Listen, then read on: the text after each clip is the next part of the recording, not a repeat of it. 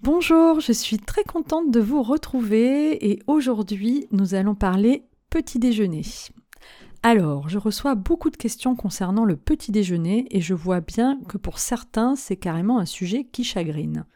Alors que vous en preniez ou non, le petit déjeuner, ou son absence donc, c'est plus qu'un repas, c'est une façon de démarrer la journée, souvent routinière, voire carrément en mode pilote automatique. C'est d'autant plus vrai quand les matins sont un peu speed entre les enfants à préparer, les horaires de transport, le chien à sortir. Alors ajouter la charge mentale d'un petit déjeuner équilibré n'est pas forcément bienvenu, surtout s'il ne nous fait pas particulièrement envie. Eh bien pour votre corps, c'est pareil. Il sort de sa nuit, les organes digestifs au repos, il a besoin de carburant, à commencer par de l'eau parce que ça fait plusieurs heures qu'il n'en a pas vu une goutte. Ce dont il n'a pas besoin, en revanche, c'est d'un apport massif en sucre rapide. La fameuse tartine ou le combo maléfique euh, pain blanc confiture le pain, enfin la, baguette actuelle, hein, euh, qui avec les techniques de panification euh, d'aujourd'hui telles qu'elles ont évolué, s'apparente davantage à du sucre. je vous parlerai plus en détail du pain si ça vous intéresse. Donc cet apport massif de sucre dans le sang, il va mettre votre pancréas en action pour produire de l'insuline afin de réguler ce taux de sucre dans le sang et l'envoyer vers vos cellules, vos organes, à commencer par le cerveau qui est le premier consommateur de sucre, mais aussi vers vos muscles. Vous me direz, bon bah c'est ok, tout est sous contrôle. Oui, mais non. Alors pourquoi est-ce que cela pose problème? Parce que d'une part, une fois le sucre distribué aux organes, le surplus sera stocké dans les cellules graisseuses pour plus tard, au cas où, on ne sait jamais, la petite réserve quoi. Et ce, à chaque fois qu'il va y avoir un surplus. Donc je ne vous fais pas un dessin hein, de ce qui se produit à la longue, vous avez compris.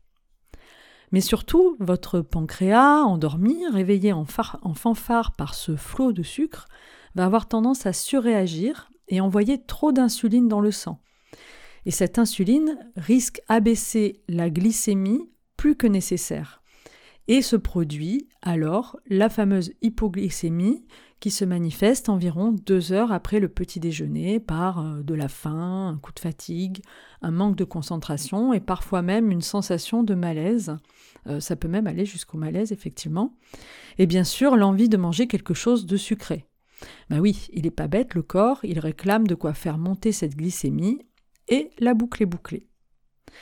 Ici, là, je vous parle pour le moment seulement des effets immédiats, mais il y a malheureusement des effets à long terme face auxquels nous ne sommes en plus pas tous égaux, donc la résistance à l'insuline notamment, et à terme le diabète de type 2. Mais alors, de quoi le corps a-t-il besoin le matin?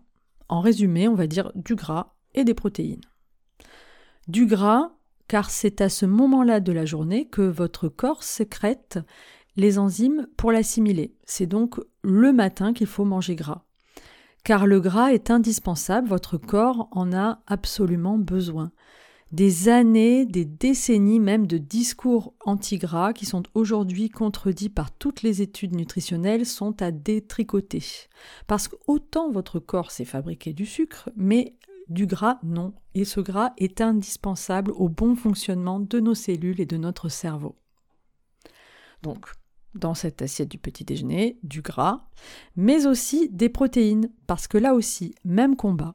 C'est le moment où leur digestion est optimale et où notre corps en a le plus besoin pour fabriquer de la dopamine, notre booster naturel. Et non, le booster naturel, ce n'est pas le café, désolé.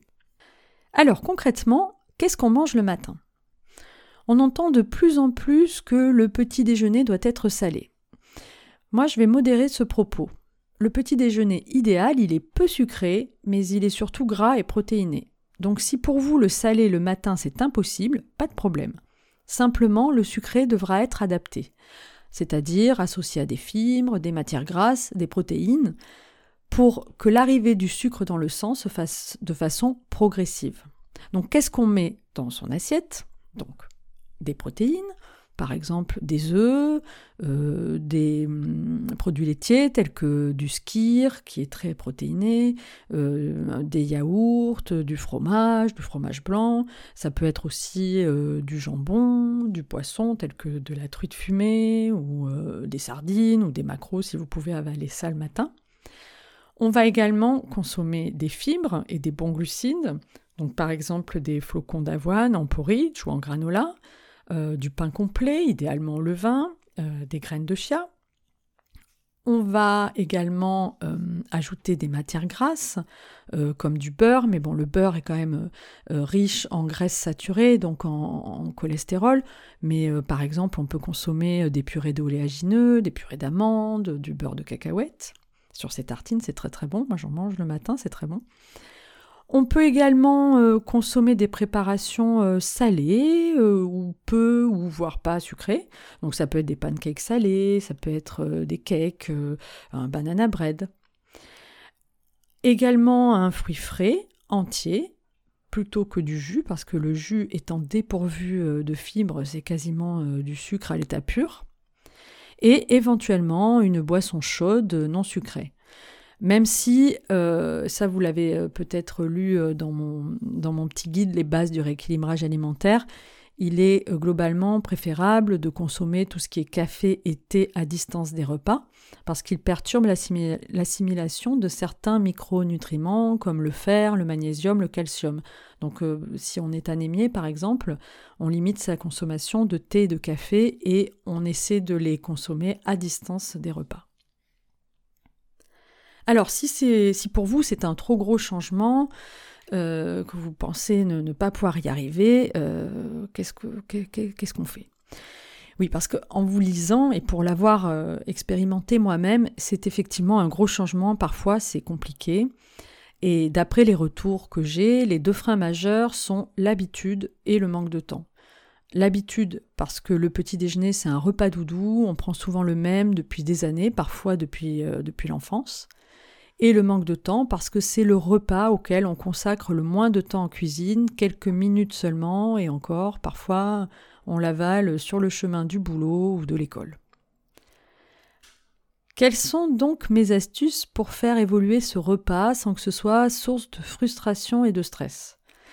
Alors déjà, faire des changements progressifs ou changer quelques ingrédients qui feront la différence comme par exemple la baguette ou le pain de mie que l'on troque contre du pain complet, euh, la confiture contre une purée d'amande ou du beurre de cacahuète, le jus de fruits contre un fruit frais entier. Et de temps en temps, si ça nous fait envie, on ajoute un œuf, une tranche de jambon par exemple. Si on est vraiment bec sucré, on mise sur les recettes qui vont apporter beaucoup de fibres, comme les porridge, le pudding de chia, les pancakes, euh, le miam aux fruits. C'est une, excellente façon de se régaler d'un petit déjeuner sucré, mais qui ne va pas euh, faire grimper euh, exagérément la glycémie et qui en plus va vous caler suffisamment longtemps jusqu'au moment du déjeuner. Côté organisation, la préparation à l'avance, c'est la façon la plus sûre de s'assurer un petit déjeuner complet sans que ce soit une corvée. Donc euh, la veille, on prépare son porridge, son pudding de chia, ses pancakes qu'on n'aura plus qu'à réchauffer rapidement. Et le week-end, on lance une fournée de granola qu'on assemblera le matin. Donc le matin, euh, dans un peu de fromage blanc ou de skir, on rajoute euh, quelques cuillères de granola, quelques fruits frais. Franchement, ça prend quelques secondes et c'est vraiment c'est délicieux et c'est très très sain. Et puis surtout, dans la mesure du possible, on essaie de prendre son petit déjeuner assis dans le calme, quitte à se lever dix minutes plus tôt. Et si pour certains, vous avez la nostalgie de votre petit déjeuner, euh, tartine ou viennoiserie, euh, ce que je vous suggère, c'est de vous accorder euh, ce plaisir, hein. je ne sais pas, le week-end par exemple, de temps en temps, vous reprenez votre petit déjeuner chouchou. D'autres me disent au contraire que le matin, euh, ils n'ont pas faim. Alors est-ce que c'est grave? Voilà, je sais que vous êtes effectivement quelques-uns à ne pas avoir euh, faim du tout le matin, voire carrément à ne rien pouvoir avaler. Et même parfois vous culpabilisez car on vous a répété que le petit déjeuner était le repas le plus important de la journée. Alors déjà, cette notion est quand même souvent remise en question parce qu'en réalité, euh, ça dépend des gens. Techniquement, oui, vous êtes à jeun, vous allez solliciter votre corps, votre cerveau de façon plus ou moins intense selon votre activité. Mais sauf cas particulier, les jeunes enfants, les femmes enceintes, euh, les personnes qui ont des problèmes de santé euh, spécifiques, ou à moins que vous partiez euh, directement courir un marathon, vos réserves en principe vous permettent de tenir quelques heures sans manger. Il y a d'ailleurs actuellement une mode du jeûne intermittent, le plus souvent pratiqué en, en mode 16-8, c'est-à-dire que l'on passe 16 heures sans manger, puis on s'alimente sur une plage de 8 heures. En gros, soit on saute le dîner, c'est-à-dire qu'on termine sa journée par un gros goûter et on ne mange pas avant le petit déjeuner, soit on saute le petit déjeuner, donc on passe du dîner au déjeuner sans passer par la case petit déjeuner. Donc l'idée c'est de mettre ses organes digestifs au repos et de forcer l'organisme à puiser dans ses réserves. Pendant la période de jeûne, on n'avale que de l'eau, éventuellement des infusions euh, non sucrées. Euh, pas, pas un café ou un thé sucré, euh, ça, ça rompt le jeûne évidemment. Donc certains le font pour perdre du poids, parfois ça peut marcher, mais ce n'est pas l'objectif premier car l'apport est en principe compensé par les autres repas. Alors quel est mon avis sur le jeûne intermittent? Donc moi j'ai lu pas mal de choses. Euh, sur ce sujet. Je l'ai testé quelques semaines parce que j'avais une problématique de douleur intestinale, j'avais mal au ventre et le jeûne intermittent est conseillé pour mettre euh, son système digestif au repos et améliorer ce genre de soucis. C'est vrai que ça m'a fait du bien. Mais je n'ai pas vraiment d'avis euh, tranché sur ce sujet. Je ne peux pas franchement vous le conseiller ni vous le déconseiller. Je vous, conseille euh, plutôt euh, éventuellement soit d'expérimenter par vous-même, soit de vous documenter sur le sujet. Ce qui est certain, c'est que si on, on teste le jeûne intermittent, euh, mais qu'on ne se sent pas bien, si la faim est trop grande, ou, par exemple dans des, dans des situations particulières telles que précédemment énumérées, comme voilà, les enfants en croissance, les femmes enceintes, c'est déconseillé. Et si on a commencé un jeûne intermittent et qu'on ne le sent pas, qu'on ne se sent pas bien, il faut arrêter. Là encore, c'est vraiment le bon sens et l'auto-écoute qui doivent être euh, de mise. Voilà pour le sujet du jeûne intermittent. Et pour en revenir au fait euh, de ne pas avoir faim le matin, parce que c'était de ça qu'on parlait euh, initialement, euh, de ne pas prendre de petit déjeuner. En fait, ce qui est important, ce n'est pas le fait de ne pas manger, mais plutôt, de la, plutôt la façon euh, dont on va rompre ce jeûne.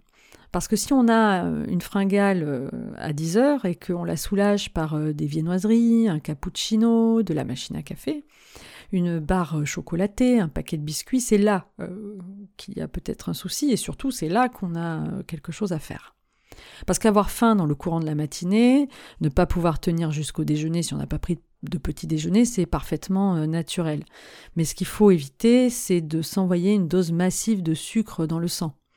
Donc si on est chez soi, euh, on peut manger un petit déjeuner euh, en appliquant les principes du pas trop sucré, plutôt gras et protéiné.